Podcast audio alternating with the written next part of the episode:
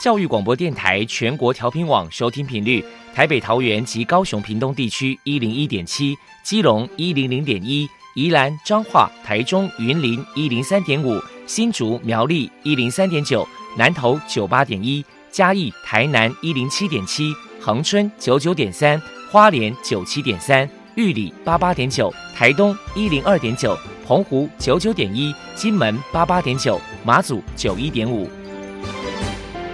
是包容，爱是牺牲，爱是分享，爱是服务。因为爱，特殊教育充满了无限的可能。用爱关怀身心障碍同学的未来，用心倾听资赋优异子女的心声。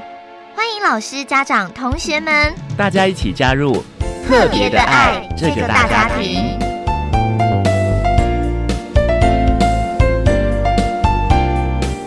本节目由教育部学生事务及特殊教育司指导，国立教育广播电台监制，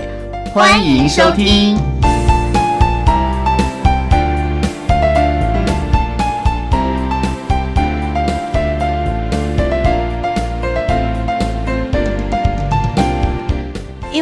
我们在空中相聚。欢迎您再度收听《特别的爱》，我是小莹。这个节目在每个星期六和星期天的十六点零五分到十七点播出。在今天节目中，将为您安排三个部分。首先，在“爱的小百科”单元里头，波波将为你安排大树抱抱单元，为您邀请瑞富益智中心行政组的组长于德林于组长为大家分享智障儿家长教养的技巧以及迷思的破除，希望提供家长、老师可以做参考。另外，今天的主题专访为你安排的是“爱的搜寻引擎”，为您邀请获得一百零六年优良特殊教育人员荣耀的彰化县立二林高级中学国中部特教班的老师林永成林老师，为大家分享陪他走过这段青春期，谈国中教育阶段智能障碍学生教学的相关经验，希望提供家长、老师可以做参考。节目最后为你安排的是“爱的加油站”，为您邀请台中中市智障者家长协会的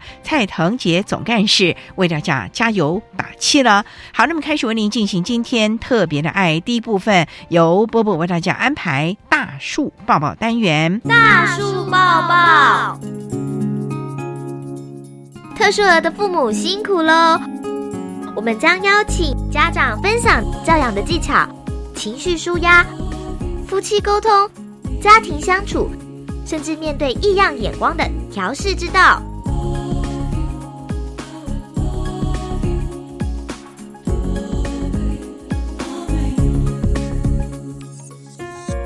大家好，我是包包。今天的大树抱抱，我们特别邀请到位于台南市的瑞富益智中心的行政组长于德林小姐。来跟他来谈一谈身心障碍儿的家长教养技巧和迷思破除。首先，我们先来请于组长来谈一谈，如果说家里面有智能障碍或者是多重障碍的孩子，家长在教养上该注意哪一些事情呢？从发展迟缓的幼儿的家长带着孩子过来到我们中心的时候，其实，在初期的时候，我们大家都会看到他们会有很大的一个期待，可是，在生活上面。他们会特别的觉得补偿，或者是觉得亏欠来对待自己的孩子，就会觉得说：“哎，我把他生成这样子，好像对这个孩子来讲，我就觉得很抱歉。”所以有很多的事情就比较不会去要求，会觉得说：“哦，我就帮他做就好了。”所以我们在服务小朋友跟在服务大朋友之间，我们其实觉得，其实就业准备是从小开始的，不管他未来是不是能够就业，生活当中的态度。是非常重要的，因为也左右了之后手足照顾上面的一个难度。那所以，在一个坚定的要求跟训练好他们的作息，还有他们自己的生活方式，才是一个最好的一个支持。所以不要代劳或者是放任，好放任这样的一个训练，未来的话一定会加深家长未来的一个苦恼。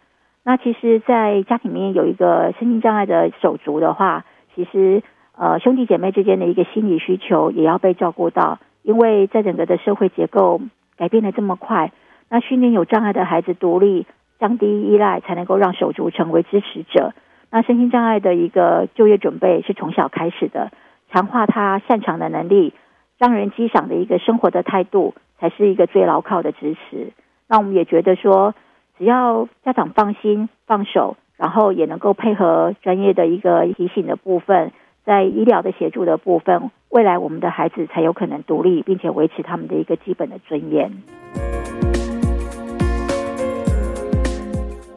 再来，我们就请于组长破除一下一般大众对于智能障碍者有哪一些错误迷思。比如说，像我们中心有制作那个南枣核桃糕，那就会有人说：“哎，那南枣核桃糕，你们的孩子做会不会边做边流口水，就沾到那个南枣核桃糕上面了？” 所以我在讲一个刻板的印象啦，哈，就是觉得说：“哎，智能障碍的朋友很笨啊，很怪啊，很麻烦啊。”其实这些都是错误的迷思哦，因为其实我们的孩子，他们虽然是手心向上的被照顾者，但是他们可以透过教育、附件跟训练的部分。能够发展他们的能力，那这样子发展他们的能力的部分的话，我们是透过了很多的一些作业活动，很多的课程，比如说教导他们怎么去洗车，教导他们怎么去操作一些代工，然后让他们手部的精细功能能够维持，能够在这样的一个氛围场域里面，能够知道什么样的一个工作者才是被欢迎的工作者。所以，对于智能障碍者他们的一个迷失的部分，觉得啊，他们用了好多的资源啊，根本没有未来可以期待啊。其实，帮助一个身心障碍朋友，就是帮助家里面有身心障碍者的家庭，让家人可以喘息，生活可以得到正常的运作。有时候，在智能障碍朋友会觉得说很笨、很难学东西，其实这个部分是因为没有提供合适的一个训练跟支持。我们一直相信说，其实有很多的智能障碍者，他们也许真的是学不会很多事，但是他们至少是可以做一些事。如果从优势观点里面来讲的话，我们会比较期待说，你要看到的是他没有的部分，大家都看得到。他没有认知的能力，他没有一些所谓的应该是说可以很快就教会的能力。可是你如果能够等待他们在这样一个训练过程当中，提供一些合宜的方式，他们其实是可以做到一些事情的。我举个例子好了，我们中心里面有一个脑性麻痹的孩子，他是偏瘫的，那我们就简称他叫阿强好了。这个阿强他因为脑性麻痹的关系，他有半边是比较不方便作业的。可是他很希望能够成为一位工作者。那在成为一位工作者，他在外面的职场是没有办法被接受的。可是，在我们中心里面，因为我们有制作南枣核桃糕，我们有制作一些代工，我们就要去思考说，他的优势手的部分是他的右手，他的右手还能够动，所以我们就针对他的右手的部分去提供相关的辅具。所以他在南枣核桃糕的制作的部分，也许他不能够双手组装糖果去包装糖果，可是，在我们的一口糖的部分，它是可以用封口机来帮忙封口的一个工作。所以那个封口的工作，他就变成封口达人了。他可以用他那只能力好的那只右手，把每一个糖果封的非常的 OK，然后也大家吃到一个安全又美味的糖果。所以在这个场域里面，阿翔就变成一个很棒的一个工作者。所以我觉得，在这样的一个迷失的部分，是给他们机会，用对方法，其实他们就跟我们一般人一样，都是一个很棒的工作者，绝对不会去拖累其他人。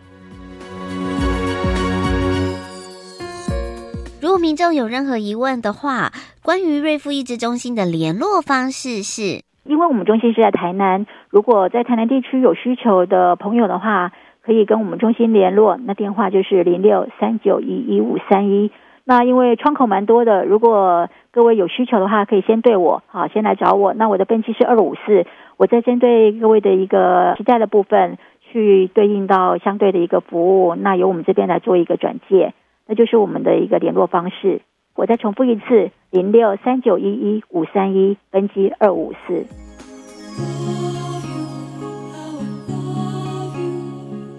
最后，于组长还有什么样的话想要传达的呢？我想要传达的是，其实每一个人应该都是障碍者。所谓的障碍者有内隐跟外显的部分，比如说在捷运的部分，我们所谓的正捷的一个杀人案，他外表看起来是正常的，但是他内心一定有一些缺口是我们看不到的，所以造成了他这样的一个行为。那相同的，身心障碍朋友只是外显的一个障碍，他的障碍很明显，你可以看得到。可是，如果对应到一个障碍的一个特质，内隐跟外显，它其实都需要关怀跟照顾的。那他们其实是真正的强者，为什么呢？因为他们是带着不可逆的障碍终其一生的。所以我会在想，其实为什么我们一直在推融合我们为什么一直在期待说各位社会大众能够去认识身心障碍朋友，给他们机会，是因为《金绿野仙踪》里面陶乐斯跟没有心的袭人，还有笨拙的稻草人跟软弱的狮子，每个人都有他的缺口，每个人也都有他的优势。那特别的爱能够去填补这个缺憾，了解能够彼此扶持，所以能够彼此相对应，牵起大家的手一起往前走的话，才能够经历生命当中的美好跟希望。其实，在这么多年来，在瑞富的服务里面来讲的话，我们都很希望社会大众能够透过我们的服务，透过我们的舞台，能够更加的了解身心障。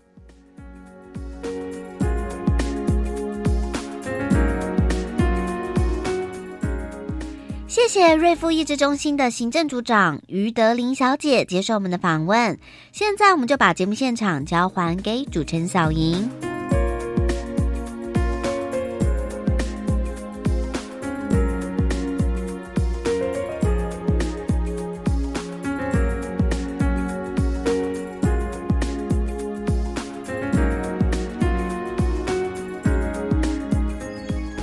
谢谢瑞富益智中心行政组的于德林组长以及波波为大家分享的资讯。您现在所收听的节目是国立教育广播电台特别的爱。这个节目在每个星期六和星期天的十六点零五分到十七点播出。接下来为您进行今天的主题专访。今天的主题专访为您安排的是“爱的搜寻引擎”，为您邀请获得一百零六年优良特殊教育人员荣耀的彰化县立二林高级中学。国中部特教班的老师林永成林老师为大家分享陪他走过这段青春期，谈国中教育阶段智能障碍学生教学的相关经验，希望提供家长老师可以做参考了。好，那么开始为您进行今天特别的爱的主题专访，《爱的搜寻引擎》。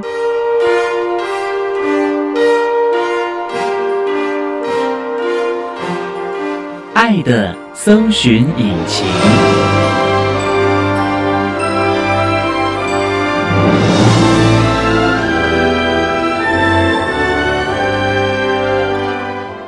今天节目中，为您邀请获得一百零六年度教育部优良特殊教育人荣耀的彰化县立二零高级中学国中部特教班的老师林永成林老师。老师您好，各位听众大家好，主持人好。今天特别为大家邀请到林永成老师，为大家分享陪他走过这段青春期，谈国中教育一段智能障碍学生教学的相关经验。那首先啊，要先请李老师简单的为大家介绍，您从事教育工作大概多久了？到目前为止，刚好是十五年。当初什么机缘会从事特殊教育呢？因为我大学是读张师大的公教系，在某个因缘机缘之下，申请到特教的辅系，所以因而能取得特教师资的资格。当初怎么会申请特教系作为辅系呢？因为我本身是学机械的，那我觉得说我蛮喜欢跟孩子们互动，所以我那时候有申请两个辅系，一个是辅导系，一个是特教系。辅导系没有成功，反而是特教系申请到，所以就是有这个机缘接触到特殊教育。可以说是念了大学两年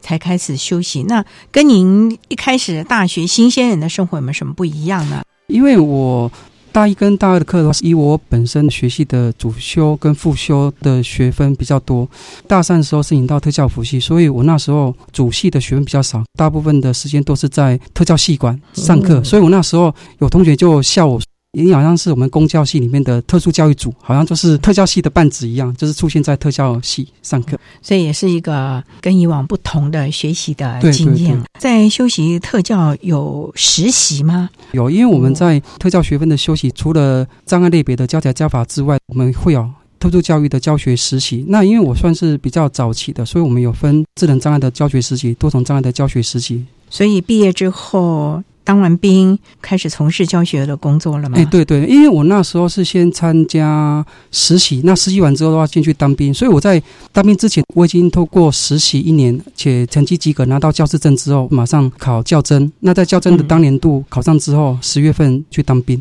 所以是先考上教证才当兵。对，那时候就保留了这个机会。对，那第一年当老师是在哪里教呢？呃，我第一年是在目前的彰化特殊教育学校，特殊教育学校，集中式的学校。对，那您在休息辅系的时候，有见过这样的学生，有教过有吗？有有，因为我那时候休息智能障碍教材教法及教学实习时候，都是由张师大的林清威教授及张胜鹏教授。我们教学实习的地点就是在彰化特殊教育学校，不过早期称之为国立彰化启智学校，是后来因为改校名才称之为特殊教育学校。所以也就驾轻就熟的回到了当年实习学习的地方啊。第一天踏上讲台，感觉如何啊，老师？因为在大学养成的时候，除了课程的一些知识之外，其实我们的实务经验算是蛮充足的。所以第一天踏上教职之路，我的内心是非常的兴奋，也能够真正的将我在大学所学习的学分及相关的智能运用起来。内心除了兴奋之外，还有满满的自信。期望多年所学能够教导到我们这些孩子了啊！好，那我们稍待呢，再请获得一百零六年度教育部优良特殊教育人员荣耀的彰化县立二林高级中学国中部特教班的老师林永成林老师，再为大家分享陪他走过这段青春期，谈国中教育阶段智能障碍学生教学的相关经验。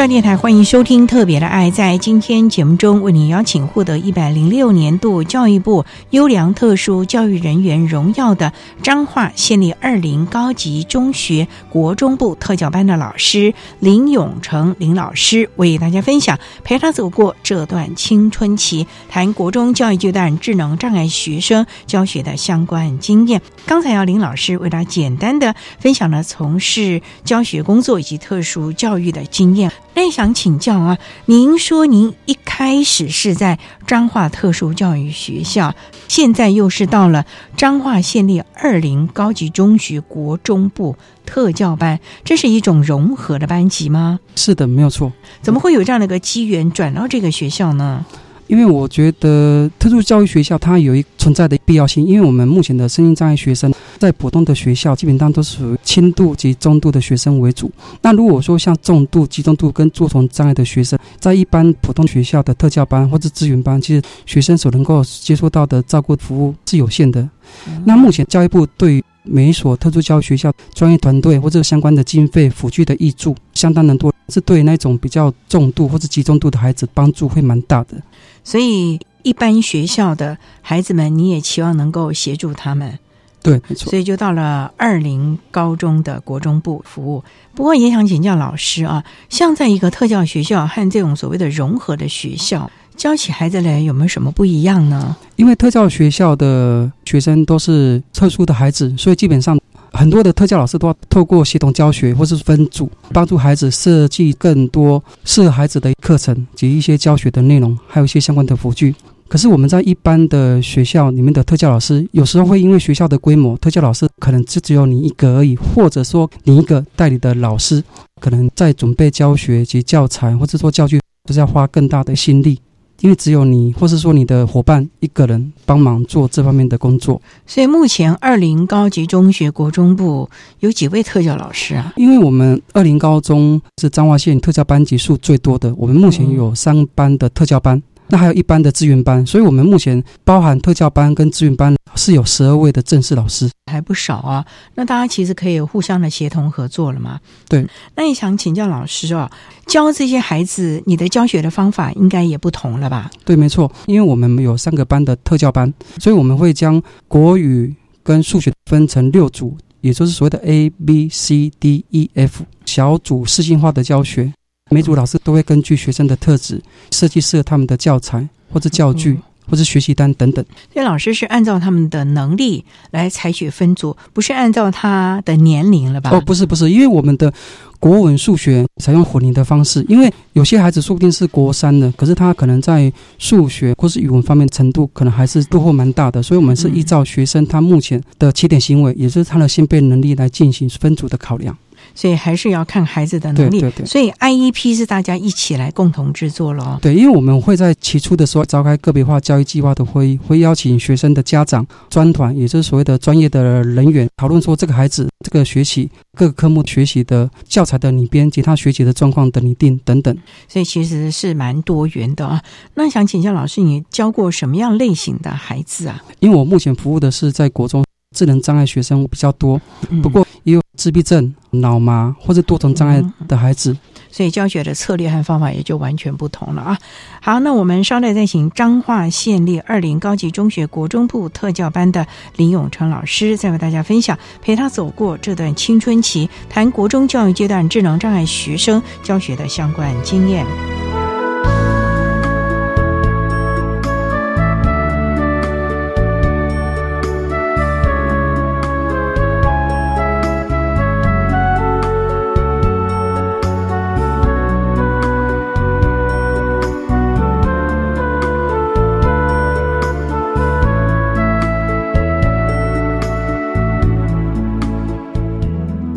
各位听众，大家好，我是国立台中教育大学特殊教育学系兼特殊教育中心主任王心怡。针对智能障碍学生教学策略以及重点，有几点建议。第一个，我们应该给予智能障碍学生爱与接纳的环境，但是呢，在适当的时机，也要训练他们独立自主的生活技能，包括生活自理能力、正确的学习态度。以及未来正确的职业态度、职业技能。第二个要呼吁的是，智能障碍学生容易有习得的无助感，这是因为他从小可能处在被讥笑或者是表现欠佳的时候，人家都看不起他的环境，因此长期以来他会觉得自己好像什么都表现的不好，都不行。但是天生我材必有用，请老师、社会大众以及父母。亲人能够针对他的优点，多多的给予他肯定，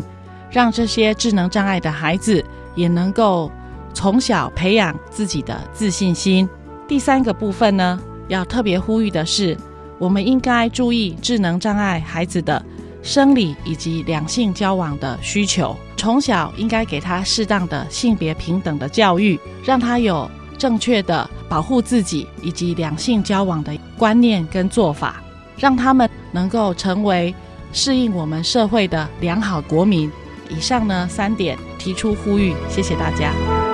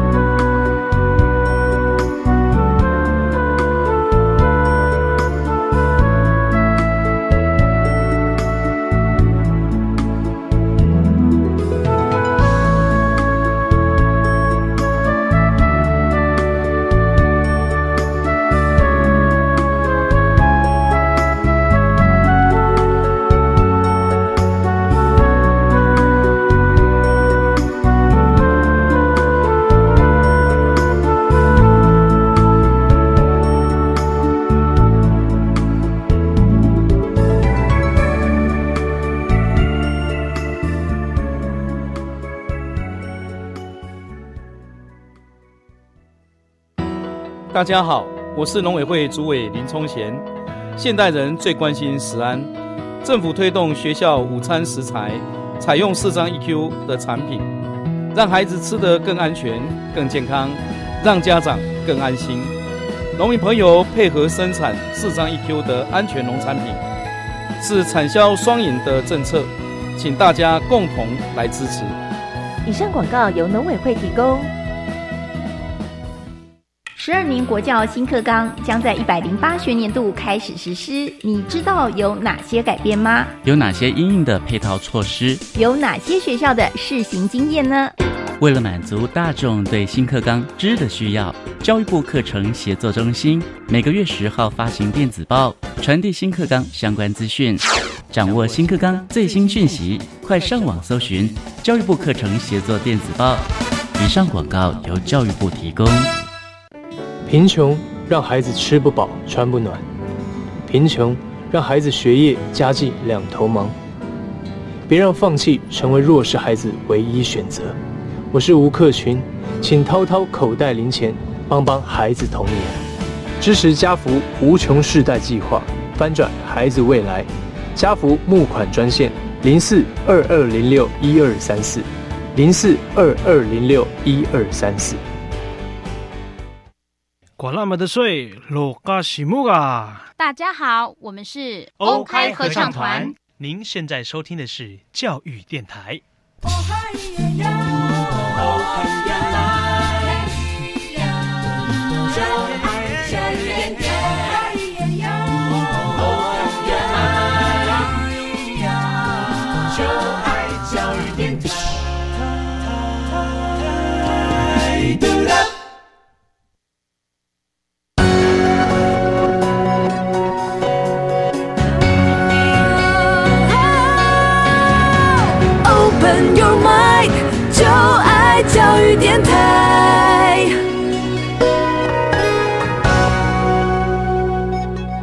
教育电台欢迎收听《特别的爱》这个节目，是在每个星期六和星期天的十六点零五分到十七点播出。在今天节目中，为您邀请获得一百零六年度教育部优良特殊教育人员荣耀的彰化县立二林高级中学国中部特教班的老师林永成林老师，为大家分享陪他走过这段青春期，谈国中教育阶段智能障碍学生教学的相关经验。那刚才在节目的第一部分，林老师为大家简单的分享了从事教育工作的相关经验，以及在特殊教育学校和我们一般学校在教导孩子不同之处了。那也想请教老师，您目前啊在二零高级中学国中部特教班，针对智能障碍的孩子啊，您会先为他们考量到什么样的能力，或者是教导最重要的呢？如果说以他们升学考量，基本上我们会从他。目前就读的班别来看，比如说是以特教班的孩子来讲，因为他们未来可能会读高职的综合智能科，或者到特殊教育学校参加这两种考试的时候，他们一定会参加职业的能力评估，还有基本学历学习能力的评估。我们会针对他参加这个考试要具备的一些技能跟课业的学习进行相关课程的设计。那主要还是以升学或者是他未来就业这两个来考量。对，没错。不过通常像我们国中的特教班，大部分都是升学综合职能科嘛。因为目前高职的综合职能科。以轻度及中度的学生为主。那如果说是中度跟重度以上，都是以安置在特殊教育学校为主。那请教老师了，那您在教您的孩子的时候，你都怎么样来协助他？刚才有提到说有分组，而且是老师们大家一起协同教学，在您的手上，您都会怎么来协助孩子啊？因为我们在任何的课程的开始的时候，我们一定先要了解学生起点的行为，才能够根据他的需求、他目前的先备能力来进行相关的课程设计。所以我们都会有一个前测，前测完之后，我们会根据孩子所设计的 IP 的目标，设定各个不同的教学单元。那单元里面，我们都会有学习单、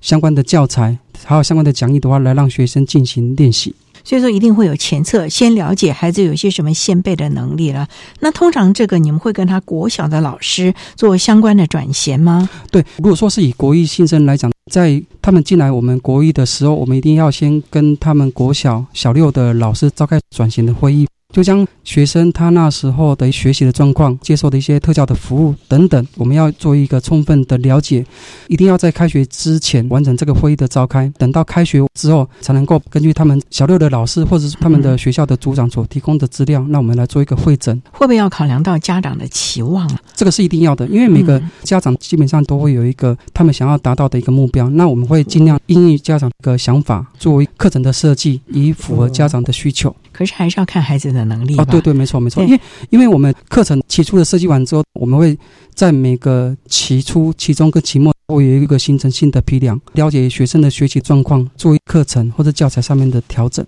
所以还是会经过相关的评量，才能够做最审慎的学习策略了啊。那也想请教，虽然我们前侧知道他有哪些先辈的能力了，可是我们还是要知道孩子的性向啊。因为有的家长可能认为说，哎呦，黑手啊，很辛苦啊，或者等等。可是孩子他就喜欢黑手啊，也可能有的他就喜欢美容美发啊。可是家长就觉得那个好像赚不了什么钱呐，那可怎么办呢？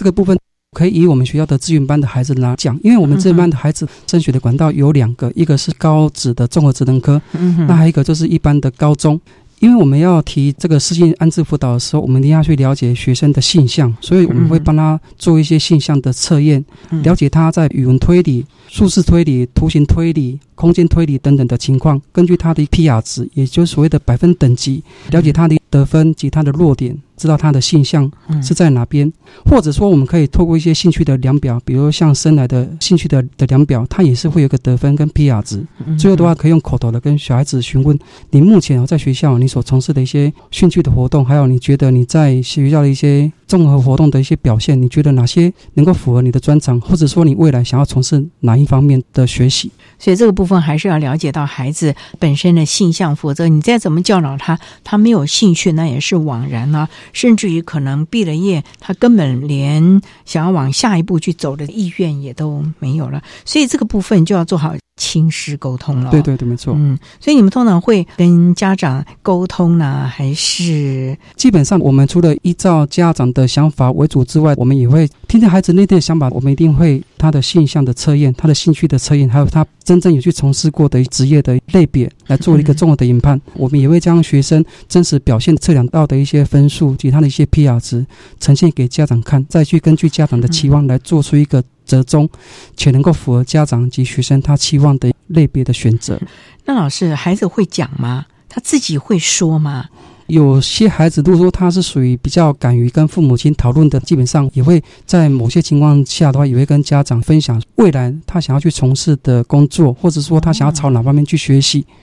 那如果说有些比较不敢讲的话，那我们就会私底下透过电话，或者说邀请家长来到学校跟他聊一聊孩子他的升学需要。我们先说明一下学生他目前的想法，那再听听家长的想法是怎么样子，做出一个比较适合的决定。这点非常重要，因为孩子的性向还是最重要，当然他的能力也是很重要的一个指标了啊。好，那我们稍待再请获得一百零六年度教育部优良特殊教育人员荣耀的彰化县立二零高级中学国中部特教班的老师林永成林老师，再为大家分享陪他走过这段青春期，谈国中教育阶段智能障碍学生教学的相关经验。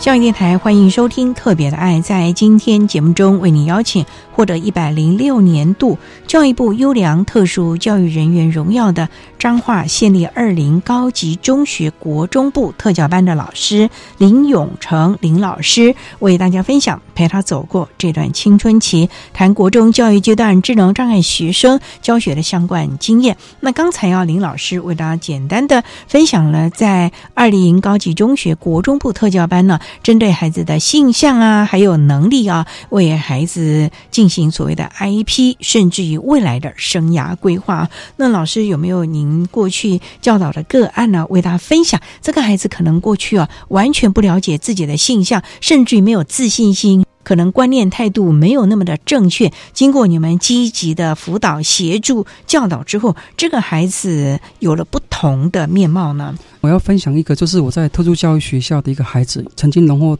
总统教育奖。这个孩子目前是居住在教养的机构里面，教养机构啊，对，没错，表示说他的能力并不是很好喽。其实他的能力还算不错，可是为什么会去教养机构了呢？因为他爸爸妈妈都不在了。由他的姑姑照顾，那因为姑姑都要有他自己的家庭，所以透过我们的社会局的安置，在教养的机构，在教养机构生活自理的能力就要加强喽。这个孩子里面算是蛮好的，所以他在机构是最主要的一个协助的工作者。比如说他在用餐的时候，帮忙发餐具，协助一些比较不太会进食的同学，或者说他的学弟妹们。的一些喂食或是用餐服务的工作，所以他在里面还可以当个小组长啊，什么之类的。甚至像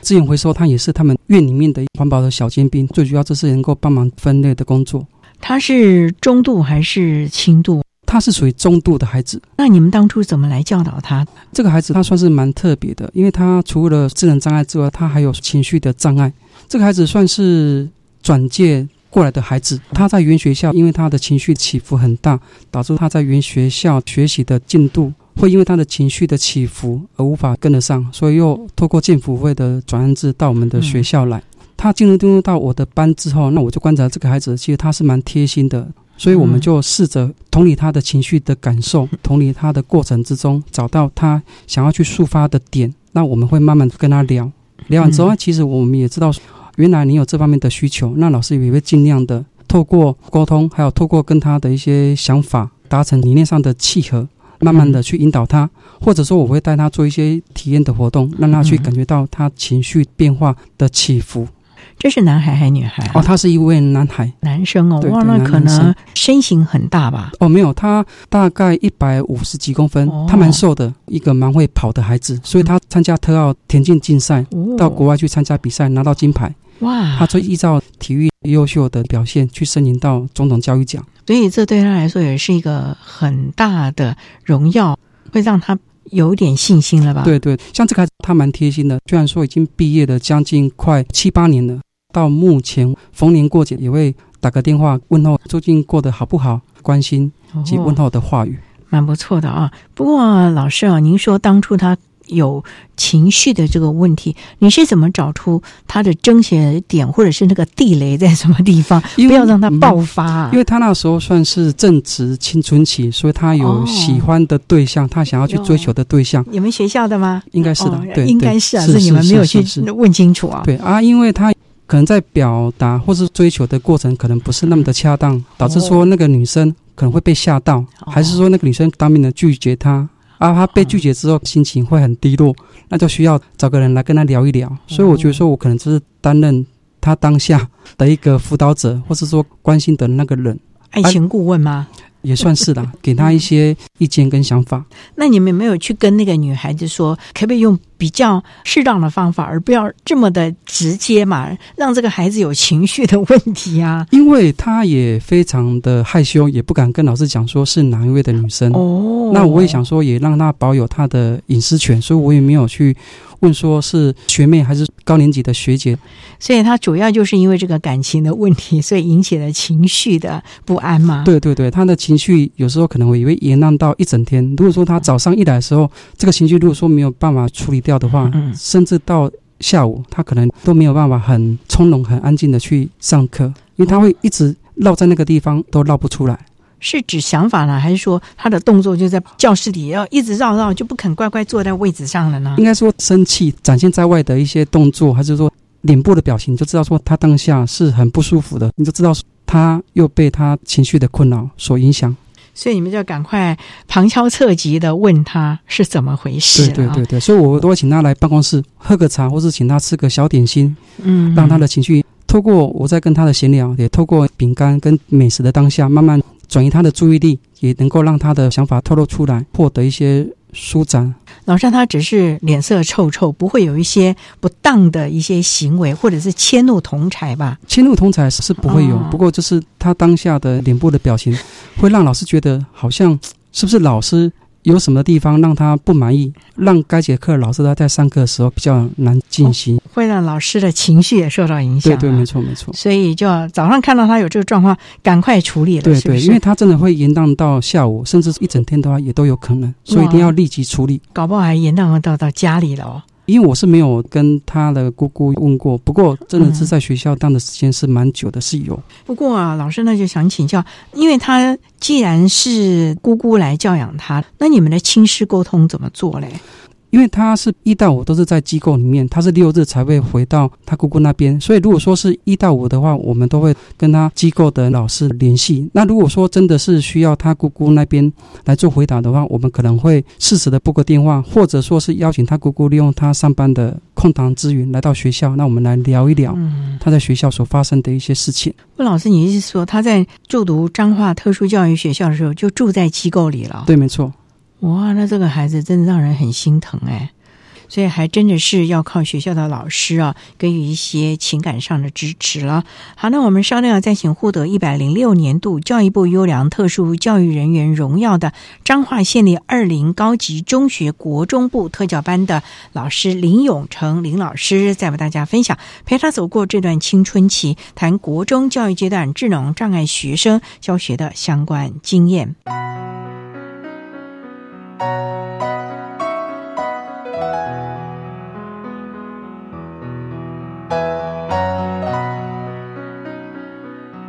you.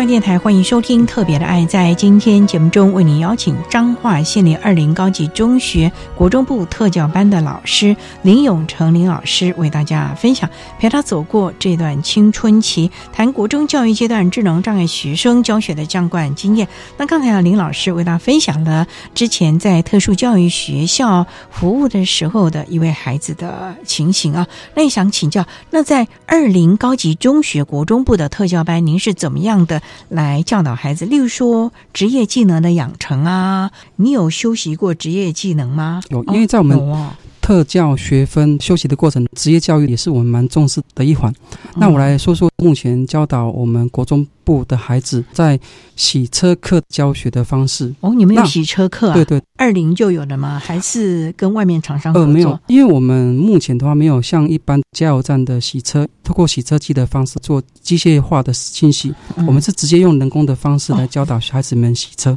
有车子吗？有有，因为我们学校教职员蛮多的，所以我们的车子就是全校教职员的车子。就是拿来当实验品了。可是我们还是一样都洗得很干净。可是有步骤吧？那老师有自己先去练习学习过怎么洗车吧？对，基本上要教导洗车之前呢，老师一定要懂得洗车的步骤。我来先讲一讲我们洗车的步骤。步骤一，在洗之前一定要先确定这个车子有没有停好，手刹车有没有拉好，拉好之后。嗯窗户有没有关？因为我们之前有一次窗户没有关好，导致在喷水的时候喷到里面，所以，一定要确认车子有没有停稳，车窗有没有紧闭，天线有没有收。这个是基本的，对对，基本然。后就开始洗了。因为冲水也有技巧吧？对，冲水也是有步骤，一定是由上而下。为什么要由上而下？因为我们都知道水是往低处流，所以我们就要教的孩子从车顶开始冲，冲下来之后，沿着车身顺时针或者是逆时针进行比较脏的、看得到的明显的一些脏垢的冲洗。口诀就是要由上而下往下冲。否则胡乱冲了哎，啊、对，没错，没错。好了，那冲了水之后要有清洁剂吧？对因为我们都会准备两个水桶，一个水桶就是一般的清水，哦一个水桶我们会教洗车精，我们也会教导学生洗车精怎么样跟水比例融合的使用。这个也要教哎、对，没错，不然它。一罐都倒进去了。对对对，因为洗车精也蛮贵的，洗车精是老师自己花钱买吗？特教的经费里面也是有一些教材哦或者教具的经费，所以我们透过请购单的申请来购置一些洗车的用具。清洁剂弄上去了，还是要有刷洗啊。对，我们也会教导学生去刷轮胎，刷轮胎使用的海绵一定不可以刷洗车身，所以我们一定教导学生刷洗轮胎的海绵是哪一种，透过颜色的不同让学去区辨。除了轮胎的刷洗车身，包含车顶、引擎盖、后行李箱跟车窗的部分呢，我们都会将学生依照他们的能力做适当的分配。比如说，刷洗车顶的小朋友，除了车顶之外，还包含前面的挡风玻璃跟后挡风玻璃，还有左右两边的车窗。我会分配到谁负责右边的车身，谁负责左边的车身，谁负责后行李箱，谁负责前面的引擎盖。分得这么精细、啊，对对，因为我们的孩子，如果说你没有分得很精细，说不定所有的孩子都集中在刷洗 右边的车门，结果左边的车门没有人刷，或者说全部都是洗引擎盖、后行李箱的部分就没有人刷，所以我们会在进行每个步骤的时候，我们都会预定好每个孩子他工作的项目，都会跟他们讲到一个步骤的时候，如果说你觉得可以，可以适时的举手跟老师询问，老师就会过来这边看一下 O 不 OK，有没有需要补正，还是说在加强的地方。所以一部车要好多人来洗哦。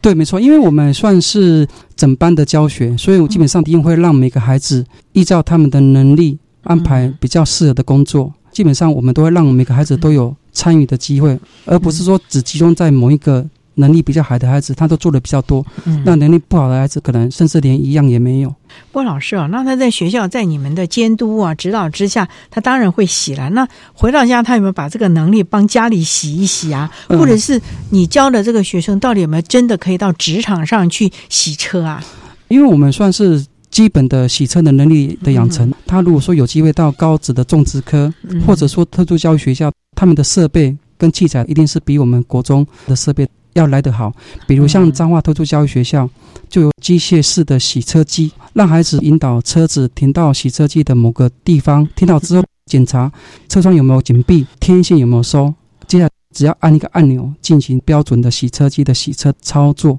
操作完之后才有人工进行车体的擦拭、内部清洁等等的工作。所以还蛮繁复的。孩子们开心学这个吗？因为我们目前都是在户外，那像现在的话是夏天，都会很热，孩子们一定会抱怨天气很热，今天能不能不要洗？可是我都会跟孩子们讲，等到你们以后到外面去上班的时候，比如说今天是下大雨的天气，就不用上班吗？不是，你还是要去上班。嗯今天虽然说很热，可是如果说你的工作场域是在外面的，你能够跟老板讲说，老板，因为今天超过多少度，外面很热，我能不能不要在外面做？答案是不行的，因为毕竟这个是你的工作，你一定要在户外这样的一个温度去进行你的工作。谢老师啊，您刚才提到了，所以正确的观念呢、不管是工作的态度，或者是守时啊、守规矩这样的观念，也是你们在国中教育阶段要特别去提醒孩子对的咯。，对因为我觉得到外面去工作的时候，可能就是因为你不守时，或者说你的工作的态度是草率的，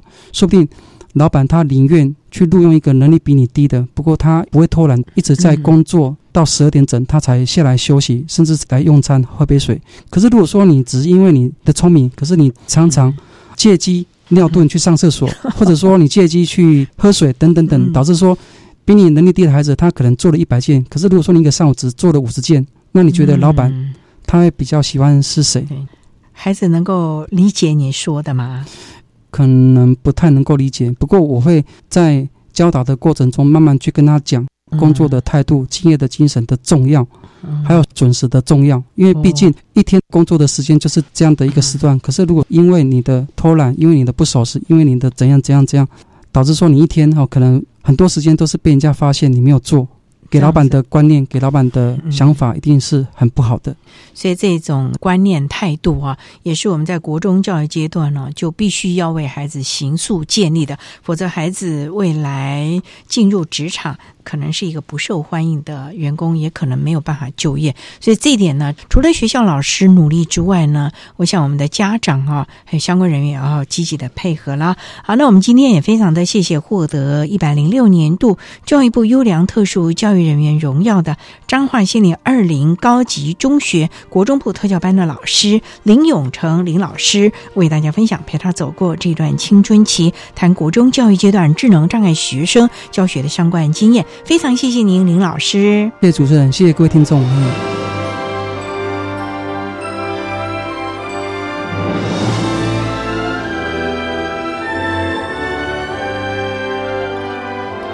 谢谢获得一百零六年优良特殊教育人员荣耀的彰化县立二林高级中学国中部特教班的林永成老师，为大家分享的教学经验，希望提供家长老师可以做参考了。您现在所收听的节目是国立教育广播电台特别的爱节目，最后为你安排的是爱的加油站，为您邀请台中市智障者家长协会的蔡腾杰总干事为大家加油打气喽。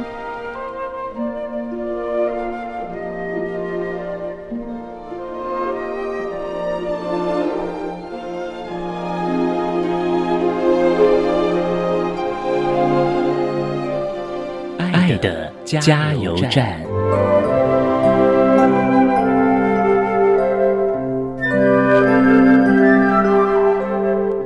各位听众，大家好，我是台中市智障者家长协会的总干事蔡腾杰。针对智能障碍类孩子进入职场的面向，我有几点呼吁，就是协会是属于孩子跟家长的，为了孩子及家长双老的问题，我们办了很多的活动，所以你一定要跟孩子走出来。现在出来永远都不嫌晚，请让我们所有的家长互相来激荡，让协会为您跟你的孩子做最好的服务。